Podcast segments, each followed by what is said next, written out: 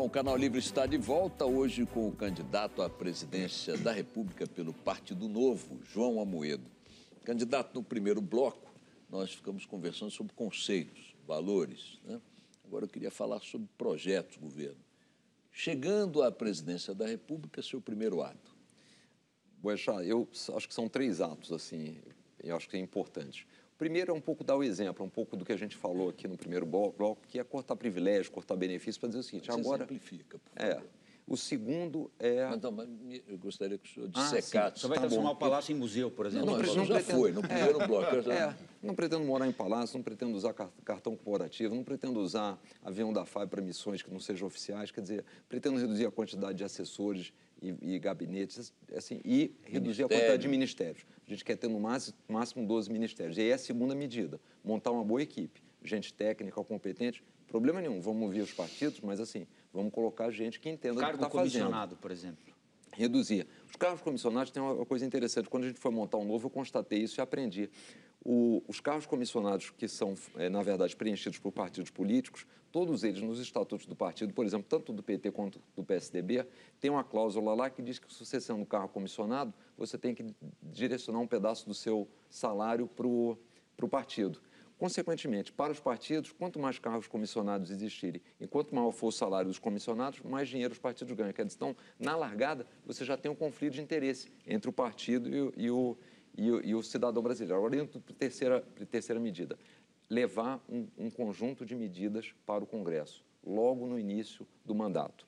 Reforma da Previdência, reforma tributária para a gente simplificar, é, uma reforma administrativa para realmente enxugar um pouco mais o Estado, colocar, a gente gostaria de regularizar, tem um, o artigo 41 da Constituição, fala que os funcionários públicos podem ser avaliados, mas isso nunca foi, é, na verdade, implementado é, e a gente gostaria de implementar isso, de fato, é, fazer um sistema de avaliação, premiar os bons e eventualmente substituir os Mas senhor Agora, tem dito... Poucas encrencas que ele está Poucas É, eu achei a lista pequena Mas também. coisa assim, mais Tem uma outra encrenca. Mas assim, mas senhor- para colocar o Brasil no crescimento, não tem jeito, tem que fazer Mas- isso. mas o senhor e uma tem reforma dito- política, só para terminar, Ah, a reforma é, política. para simplificar. Isso na segunda semana. Para Ah, simplificar a Semana. reforma política. Mas assim, mas, o é senhor- o seguinte, com respaldo popular, com respaldo esse do é- voto, esse é o fato. E, e dado que a gente será muito claro nas propostas durante a campanha, a gente tem que aproveitar essa oportunidade. Mas senhor o não senhor falou da- diz, mas e o Oideg, ele tem dito que conhece um estudo do Banco Mundial onde é possível, por esse estudo, fazer um corte de 8% do PIB sem reformas estruturais. É, esse- Eu queria saber Olha, a mai... onde só é que para está falar, esse é. segredo. é. Não, algum- alguns dados que estão aí. O primeiro é a reforma da Previdência. Eu acho que o corte é mais ou menos 7%, mas a reforma É, da entre Previdência 7 e já, 8, é. já dá uns 2%. Depois do funcionalismo público, o estudo do Banco Mundial mostra o seguinte: os funcionários públicos no nível federal ganham 69% a mais do que a mesma função na iniciativa privada. E isso aí já dá mais de 60 bilhões de economia. Depois, no sistema de compras do governo, que é muito mal feito. Não é, é Mas questionar... esses salários você vai cortar como? Não, esse salário você pode, que a própria sugestão do Banco Mundial, você segurar os reajustes e a própria inflação vai... vai é, Com o tempo, com o vai tempo, porque não é uma coisa que você vai fazer da noite. cortar o salário. Não, você não vai compras fazer. é uma questão de gestão. É uma questão de E parece gestão. que a gestão é uma tragédia, né? A gestão... O mesmo estudo mostra que, por exemplo, na saúde a gente poderia economizar 16%. O Brasil é um país que não usa tecnologia. É, A Índia, todos os ce- 90% de 1 bilhão e 200 milhões de cidadãos indianos têm uma identidade digital, CPF de eleitor, carteira de motorista, tu- tudo está ali.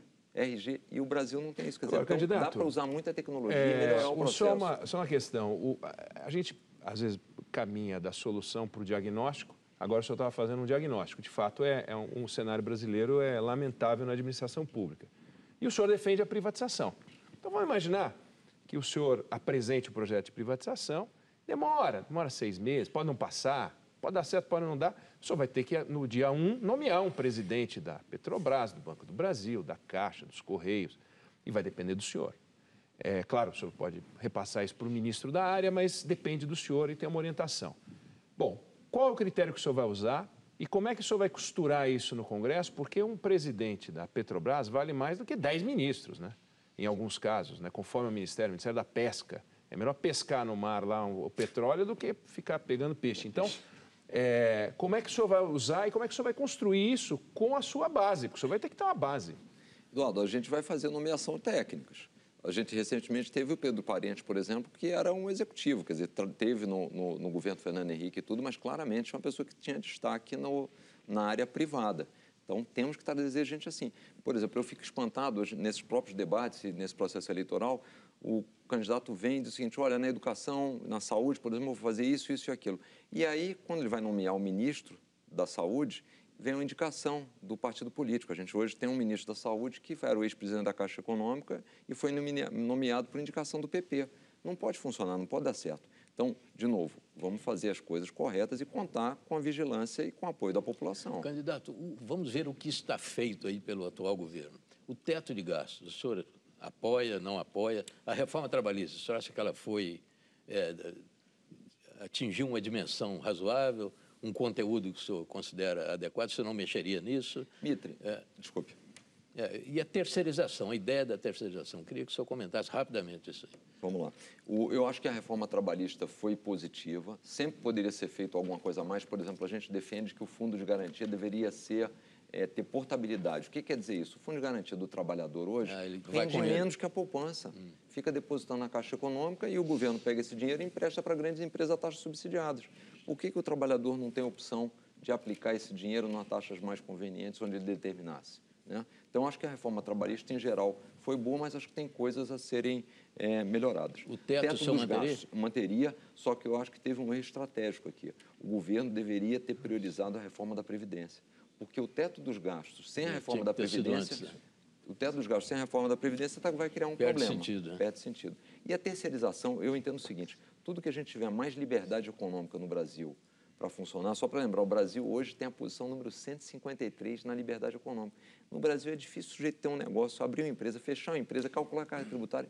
Isso impede o empreendedorismo, impede geração de renda e não tira as pessoas do desemprego. Candidato, é curioso porque muitas, muitas, muitos diagnósticos e propostas, diagnósticos dos problemas e propostas para lidar com eles, eh, são comuns aos candidatos. Eu tenho visto, por exemplo, candidatos do campo da esquerda, campo do centro, campo da direita, como queiram classificar, todos compreendendo que a participação do capital privado eh, em parcerias com o Estado, em privatizações ou concessões, é indispensável, que a redução da burocracia Estado, do tamanho, do peso, é indispensável, enfrentamento do déficit público e tal. E, e, e de muitos deles, eu ouço propostas muito boas, eu acho que uma síntese de todas as propostas deve produzir um governo impecável. É.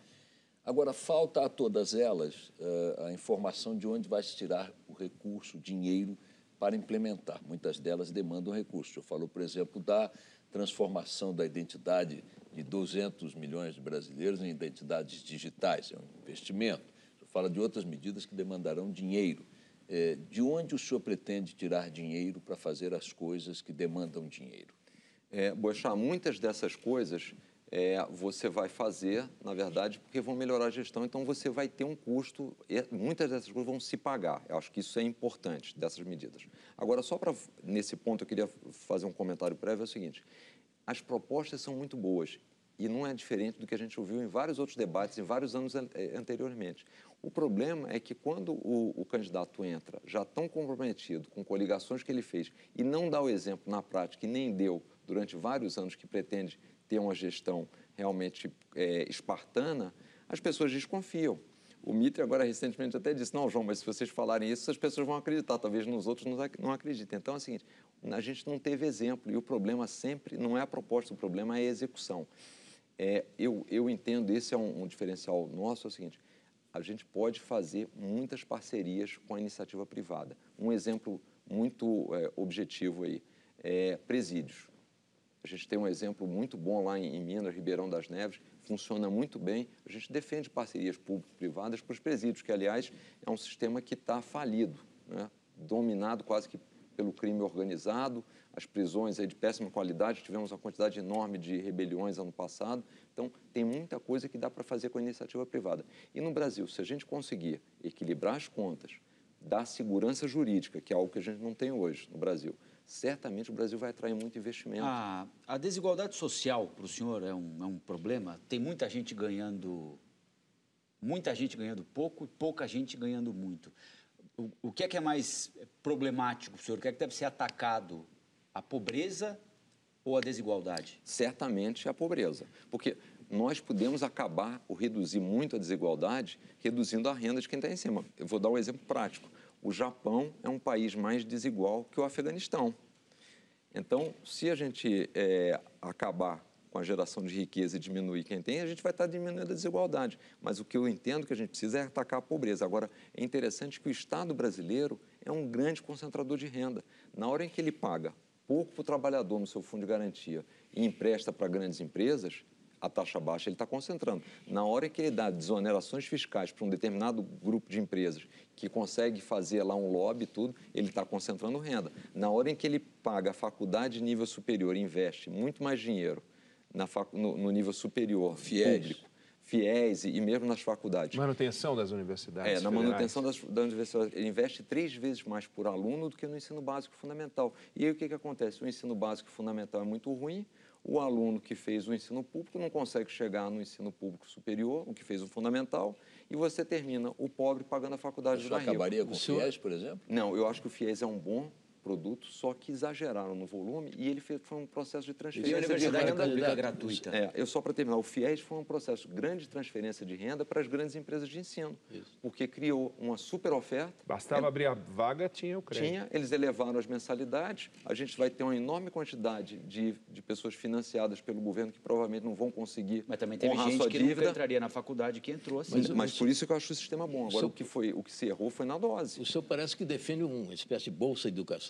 daria o dinheiro e ele e, e, e quem recebesse iria atrás da, da, da faculdade, é, da escola da que gente, é, o que a gente gostaria de fazer é o seguinte: o ensino público, se a gente vai hoje, por exemplo, no ranking do PISA, o ensino público fica na posição mais ou menos 63 em 70. E o ensino privado, as, as, as, os colégios fundamentais, ficam na posição 35. Então, é óbvio que o ensino privado tem uma qualidade melhor. Só o que, que acontece? Nós, esse é mais um processo de concentração de desigualdade. O mais pobre coloca o seu filho na escola pior. Quem tem dinheiro coloca o filho na escola melhor. Então, as largadas são muito diferentes. Muito. O que a gente gostaria era de melhorar um pouco essa diferença de largadas. Como é que a gente pode fazer isso? Pegar, por exemplo, o Fundeb, que, que tem uma verba direcionada é, para os municípios, e dizer o seguinte, aloque uma parte do Fundeb para algumas famílias que poderiam pegar esse dinheiro e funcionar como vale e colocar seus filhos na escola privada. Seria uma forma de você começar a diminuir, aí sim, as desigualdades de oportunidade, que é o que, que realmente nos, nos Tem incomoda. Tempo mais uma pergunta? Faz, ele responde no próximo bloco. Eu queria falar, de, já que estamos falando em concentração, eu queria falar de bancos e de juros. Então, no próximo bloco, o candidato Amoedo fala de bancos e juros e outras coisas. A gente volta já.